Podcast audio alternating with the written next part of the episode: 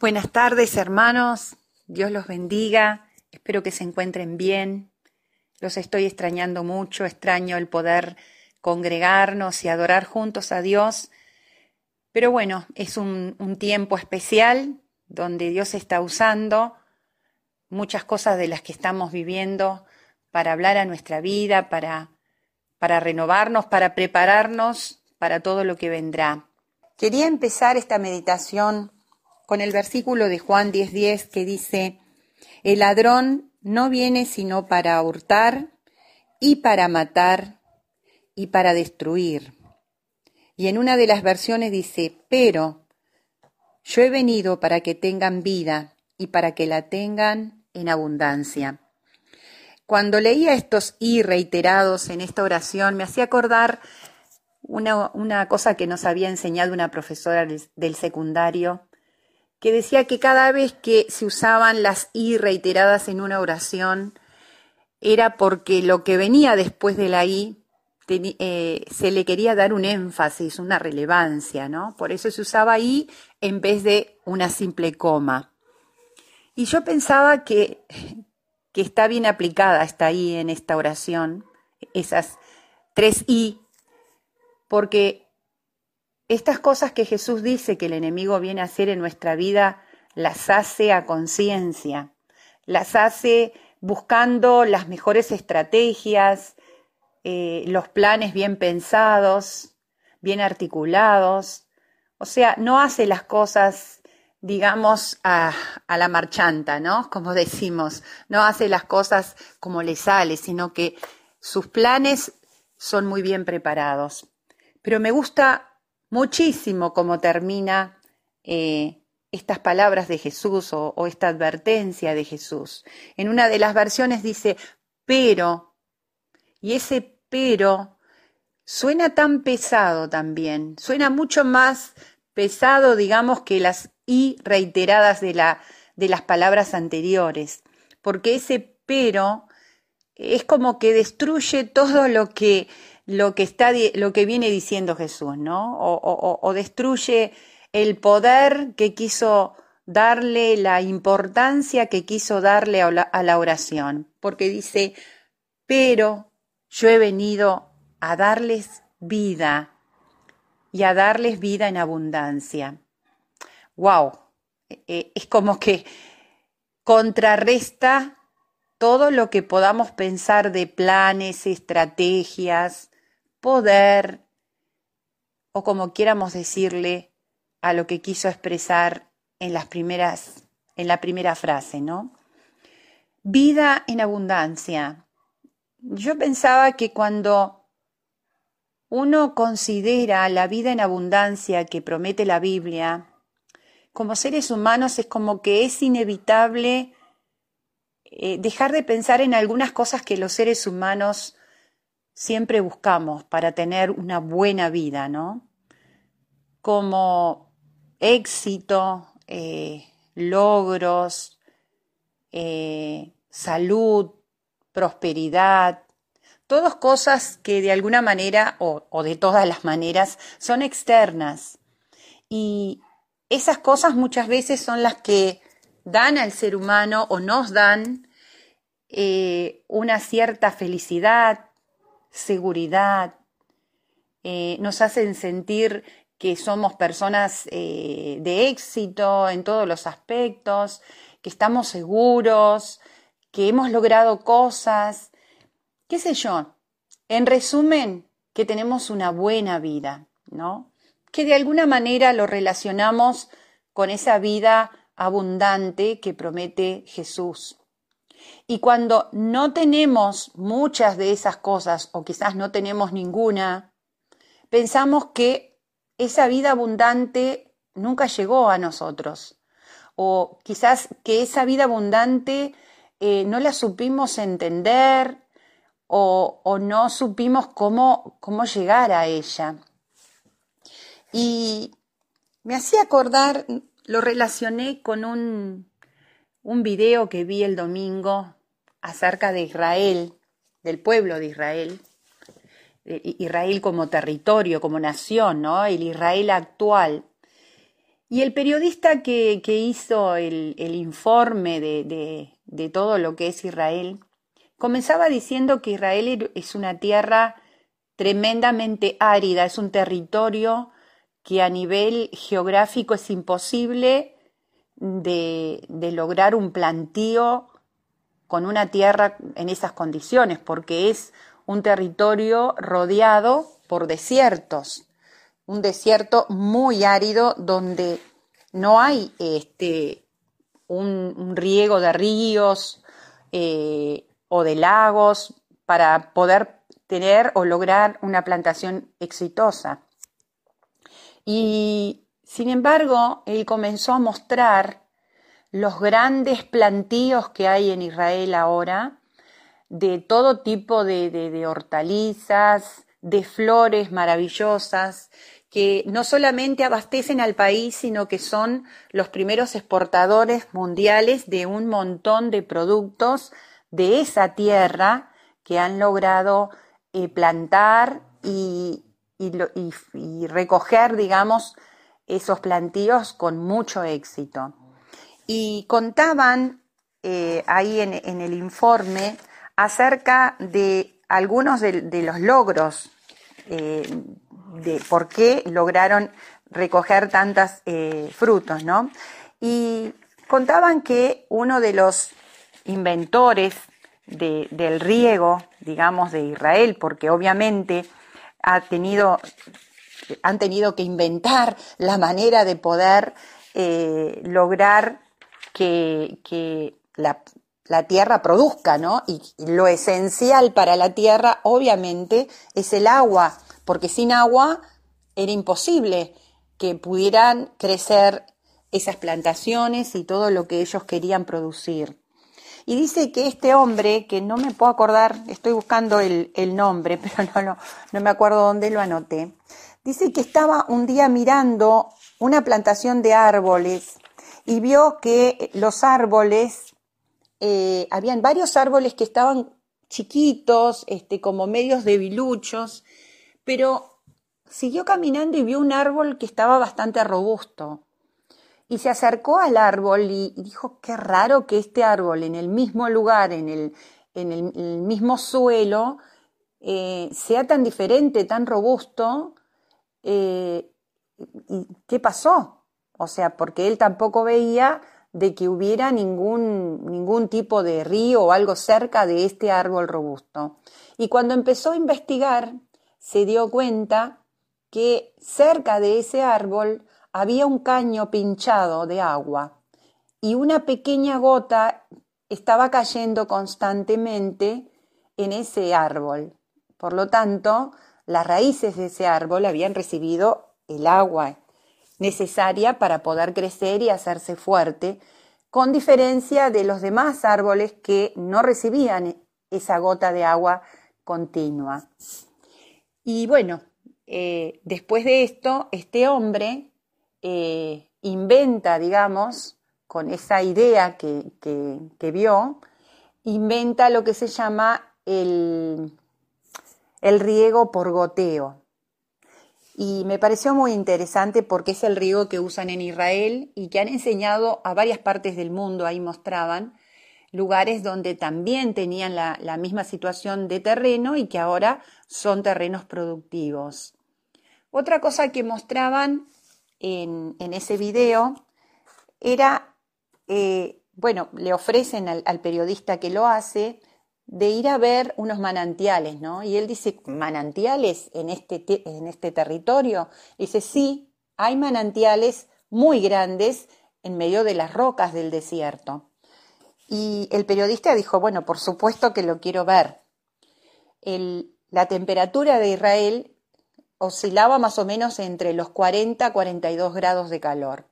Y tenían que subir la montaña desértica para llegar a esos manantiales. Cuando en la mitad del camino el, arreciaba el calor y la subida se hacía un poquito más difícil, el periodista le dice al guía que estaba considerando el poder retroceder, volver, volverse porque estaba muy cansado, el calor era muy fuerte y el guía le dice, yo le aconsejo que siga un poco más, que haga un esfuerzo porque va a valer la pena. Y bueno, el periodista animado sigue subiendo, ¿no? Y muestra en los lugares escabrosos, algunos son pequeños pasadizos que hay que hacer por, por el medio de las rocas, hasta que llegan a esa parte más alta donde se ve una catarata de agua que se mete por el medio de la montaña y cae, y abajo forma unas piletas naturales de agua cristalina maravillosa. Y bueno, imagínense, el periodista se quedó mudo y dijo, wow, qué bueno que me entusiasmaron a seguir subiendo y a buscar esa agua, ese, esta visión tan hermosa, porque valió todo, valió la subida, valió el calor, valió eh, eh, el terreno escabroso, porque bueno, el, el, panorama era hermoso y bueno, después se tiraron a nadar, muy, muy lindo, muy disfrutable, ¿no? Y pensando en, en todo esto que vi, eh, el Señor me llevaba a Juan capítulo 7, versículo 37 y 39 al 39, que dice, en el último y gran día de la fiesta, Jesús se puso en pie y alzó la voz diciendo, Si alguno tiene sed, venga a mí y beba. El que cree en mí, como dice la Escritura, de su interior correrán ríos de agua viva. Y esto dijo, refiriéndose al Espíritu que habían de recibir los que creyesen en él pues aún no había venido el Espíritu Santo, porque Jesús no, no había sido glorificado. Volviendo a la primer consideración que decíamos acerca de cómo, cómo proyectamos nosotros la vida abundante que Dios nos prometió, ¿no? En esas cosas externas, en esas cosas que, que a veces tanto tiempo invertimos para conseguirla, tantas fuerzas eh, depositamos y expectativas, cuántas cosas a veces perdemos en el camino para tratar de lograrlas. Y como digo, refiriéndonos a, logros personales, a relaciones, a, a sueños, a metas, a muchas cosas que quizás nos preguntamos ahora en este momento, pero que esas cosas son malas. No, por supuesto que no. Claro que no, no, tiene nada de malo poder eh, lograr cosas, tener sueños, eh, luchar para conseguir cosas mejores, en crecer en todos los aspectos de la vida. Claro que no es malo, pero muchas veces encontramos a personas que han logrado todo eso que han logrado todo lo que muchas veces soñamos nosotros y nos desesperamos por conseguir y sin embargo nos damos cuenta que son personas totalmente infelices, son personas que se sienten solas, se sienten eh, sin logros personales a pesar de todas las cosas que tienen.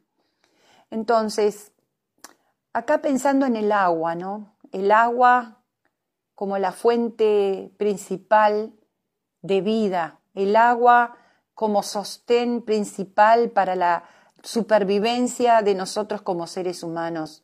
Jesús cuando se encontró con la mujer samaritana le dijo, mujer, si, si tú tomas del agua que yo te doy, nunca más vas a tener sed.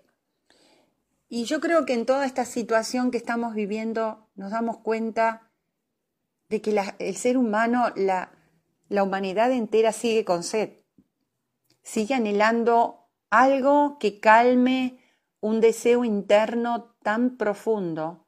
Se ha desesperado por, por tantas cosas, ¿no? Por crear tecnologías, por, por inventar cosas, por descubrir, por, por tantas cosas, pero sigue con tanta sed. Jesús le dijo a esa mujer, si vos tomás del agua que yo te doy, nunca más vas a tener sed. Porque dice que le decía que del interior, ¿no? Como en este pasaje también de Juan, del interior esa agua iba a brotar, ¿no? Y qué bueno que pudieran ver ese video de que, le, que les hablo de Israel, porque se ve una roca tan apretada, ¿no? Que el agua tuvo, decía ahí también el guía, el agua tuvo que ir, ¿no? Metiéndose por los recovecos de las rocas que estaban tan unidas para poder meterse y salir y formar esa, esa corriente, ¿no? Y nosotros somos un poco como esa como esas montañas rocosas del desierto, ¿no? Que a veces levantamos esas murallas, esas durezas en nuestra vida, que ese manantial de agua viva que, Dios quiere formar en nuestro interior, le cuesta tanto poder brotar, ¿no? Le cuesta tanto tener que meterse por medio de esos recovecos rocosos que hemos dejado que se formen en nuestra vida, en nuestra mente, en nuestro corazón. Y esas, esas montañas rocosas tienen que ver con tantas cosas que, que no hemos logrado superar, perdonar, aprender, madurar, no sé, a cada uno quizás nos corresponde un verbo diferente, pero yo me sentía en algunas cosas identificada. Ese árbol que logró crecer robusto porque recibió diariamente una gota de agua.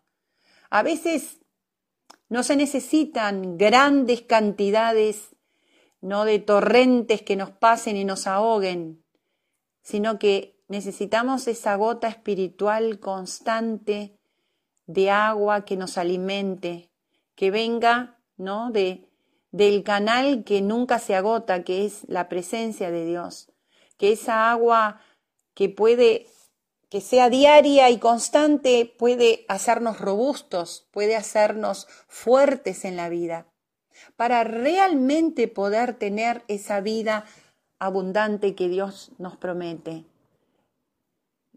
Muchas veces lo sabemos, no estoy diciendo nada nuevo, no estoy creando una profecía que, que wow, nos asombra, sino que quizás estoy llevando a que cada uno de nosotros piense por qué todavía no logro ver esa vida abundante, que tiene que ver con una vida eh, relacionada con la felicidad, con el gozo, porque a veces puntualizamos mucho en el gozo que el gozo es algo interno que no se ve afuera, pero yo creo que la vida abundante que Jesús nos trae también tiene que ver con la felicidad, con esos momentos de, de gozo que podemos tener, de, de, alegría, de disfrute con todo lo que tenemos, con una vida de agradecimiento como Dios nos hablaba hace un tiempo. Dios quiere que podamos entender que la vida abundante viene del interior, viene de lo que trabajemos en el interior. Apocalipsis 22, 1 y 2 dice, y me mostró un río de agua viva, resplandeciente, como cristal, que salía del trono de Dios y del Cordero, en medio de la calle de la ciudad. Y a cada lado del río estaba el árbol de la vida, que produce doce clases de fruto, dando su fruto cada mes. Me encantó esto, dando su fruto cada mes y las hojas del árbol eran para sanidad de las naciones. ¡Wow! Ese torrente de vida que sale únicamente de la presencia de Dios. La verdadera vida, la vida que nos puede llegar a dar el gozo, el deleite, la felicidad, viene de la misma presencia de Dios. Ese río cristalino sale de la presencia de Dios y dice que produce doce clases de frutos. ¿Se acuerdan que una vez les prediqué sobre el número doce? El número doce tiene que ver con plenitud, tiene que ver con completo, tiene que ver con una autoridad para ejercer sobre todas las cosas que Dios nos ha dado. Fíjense, ese río produce doce clases de fruto y dice dando su fruto cada mes. O sea, no se va a cortar. La bendición de Dios no, no se va a cortar sobre nuestra vida. Y dice, ¿para qué? para las, perdón, las hojas de ese árbol son para sanidad de las naciones. Esos árboles pueden ser tu vida y mi vida. Las hojas de nuestra vida, lo que produce nuestra vida, es lo que va a producir la sanidad de las naciones. El mundo entero está enfermo, está enfermo, enfermo de tantas cosas, ¿no? ¿Y de dónde va a salir la sanidad? Dice, de las hojas de los árboles que están plantados al lado de ese río cristalino que sale de la presencia de Dios. Jesús vino, nació y murió en una cruz y resucitó para darnos una vida abundante. Esa vida existe, esa vida es posible. Yo muchas veces en, situaciones de mi vida donde analizo y digo, no, no, esto no puede ser, esto, esto no es un ingrediente de la vida abundante que Dios me prometió. Y en estos últimos tiempos donde Dios me ha madurado más, yo digo, ¿qué roca tengo que sacar o qué roca tengo que, ¿no? Eh, martillar en mi vida para que el agua pueda fluir, pueda limpiar, pueda refrescar, pueda dar vida en esas cosas que están muertas o que dan mal olor o que no tienen que ver con la vida abundante que Jesucristo pagó por mí, porque, hermanos, la vida que Jesucristo pagó es una vida cara, o sea, le costó. Y después vamos a meditar el fin de semana cómo le costó a Él. Entonces, apostemos a esa vida. ¿Mm? ¿De dónde sale esa vida? De tu interior, ¿Dónde se gesta esa vida? En tu interior. ¿Qué necesita esa, esa vida para ser viva, valga la redundancia? Necesita del agua que sale de la presencia de Dios, agua que limpia, agua que restaura, agua que fortalece, agua que da sanidad a las naciones.